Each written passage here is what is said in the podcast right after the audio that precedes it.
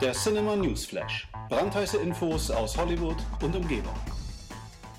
Hallo und herzlich willkommen zum Cinema Newsflash. Ja, endlich ist es soweit. Ein neuer Avengers Endgame Trailer ist erschienen und zwar, ja, gerade eben kann man sagen.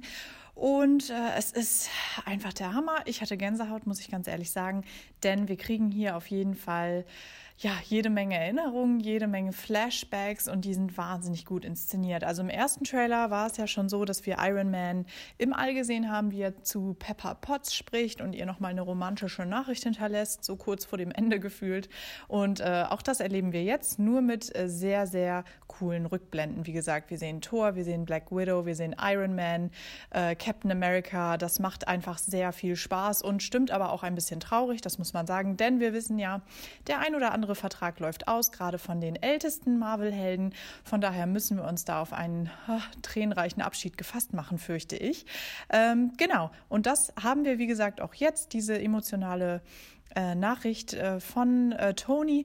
Und äh, natürlich fragen wir uns auch alle, wer ist eigentlich wo? Also abgesehen von denjenigen, die zu Staub zerfallen sind. Wir haben äh, Tony und Nebula, die noch im All unterwegs sind. Dann haben wir Hawkeye, der natürlich äh, jetzt im Ronin-Kostüm steckt und in Japan mordet, wo er dann aber von Natascha bzw. Black Widow gefunden wird. Ant-Man ist mit dabei, der hat es aus der Quantenebene geschafft, wie wir jetzt wissen, und ähm, stößt zu den Avengers dazu. Wie er das schafft, ist natürlich noch streng geheim. Da können wir uns am 25.04. dann äh, ein Bild von machen, wie er das geschafft hat. Aber äh, man kann echt sagen, das macht eine Menge Spaß hier einfach zuzuschauen. Wir haben äh, eine neue Avengers-Uniform. Da sehen wir am Ende das komplette Team natürlich auch. Ähm, Thor ist mit dabei, äh, Bruce Banner, also die ganze Gang, die nicht zu Staub zerfallen ist. Und natürlich auch Captain Marvel. Das ist mit die coolste Szene am ganzen Trailer. Denn äh, ja, die ähm, legt sich so ein bisschen mit Thor an. Das ist sehr, sehr witzig. Von daher, ähm, genau, schaut euch den Tra äh, Trailer auf jeden Fall an. Rocket natürlich auch dabei, habe ich kaum, habe ich fast vergessen. Äh, Rocket und äh, Rhodey, also War Machine, ähm, zusammen im Kampf. Das ist auch ein sehr cooler Anblick auf jeden Fall. Von daher schaut euch den Trailer an. Das macht, wie gesagt, jede Menge Spaß und jeder Marvel-Fan wird schon jetzt ein kleines Tränchen verdrücken, glaube ich. Äh, der Kinostart ist, wie gesagt, der 25. April und dann heißt es endlich, äh, ja, das Endgame beginnt. weekend. Ja, und weil es so schön ist, bleiben wir doch gleich bei Marvel, denn ein neues Projekt äh, ist quasi in der Planung. Äh, es geht um einen neuen Superhelden, der jetzt ein Solo-Abenteuer bekommen soll und auch ein Zeichen äh, setzt und äh, ebenso wie Black Panther eine ganz neue Zielgruppe ansprechen soll. Ähm, es handelt sich nämlich um Shang-Chi. Ähm, das ist äh, ein Kung-Fu-Meister, der in den 70ern zum ersten Mal in den Marvel Comics erschienen ist und jetzt sein erstes Solo-Abenteuer bekommen soll. Und ein Regisseur ist auch schon gefunden. Das ist nämlich Destin Daniel Cretton. Äh, der hat schon Short Term 12 oder ähm, The Glass Castle inszeniert und soll sich jetzt, wie gesagt, ins MCU wagen. Und ähm, falls ihr Shang-Chi noch nicht kennt, äh, so geht es mir auch. Ich hoffe, den Namen spreche ich richtig aus. Ähm, das ist, wie gesagt, ein, ein Kampfkünstler äh, und auch Attentäter. Das war er jedenfalls, denn als Sohn eines asiatischen Mafia-Bosses wurde er ja zum eiskalten Killer ausgebildet. Allerdings äh, äh, entdeckt er nach einer schicksalshaften Mission, dass das ganz schön falsch ist, was er da tut und entscheidet sich, seinen Vater zur Strecke zu bringen. Und er wird dann einfach mal kurzerhand auch Teil der Avengers. Und äh, ebenso wie Tony ist ähm, dieser Kung-Fu-Meister nicht mit äh, Superkräften ausgestattet, sondern äh, hat einfach nur, sage ich mal, sein Kampfkunstwissen und das setzt er natürlich auch äh, sehr gut ein im Kampf. Ein Drehbuchautor ist auch schon mit am Start, das ist äh, Dave Callahan, der ist total im äh, Comic-Business drin. Er ist unter anderem bei Wonder Woman 1984 mit dabei oder auch ähm, beim äh, zweiten Spider-Man-Animationsfilm, da ist er jetzt auch mit am Start. Von daher äh, sind da echte Kenner am Werk, würde ich sagen. Und ich bin sehr, sehr gespannt, wie sich dieser neue Held machen wird. Das ist natürlich eine Riesennummer. Äh, die Darsteller sollen auch äh, ausschließlich asiatisch bzw. Äh, asiatisch-amerikanisch sein. Von daher, wie gesagt, ist das ein Riesensprung. Und ähm, nach Black Panther wird also auch der asiatische Markt oder die asiatische ähm, Fangemeinde angesprochen. Und das finde ich sehr, sehr spannend spannend. Genau, ein Kinostart ist hier natürlich noch nicht bekannt. Das ist alles noch sehr in den Startlöchern, sage ich mal, und äh, in den Kinderschuhen, so viel besser ausgedrückt.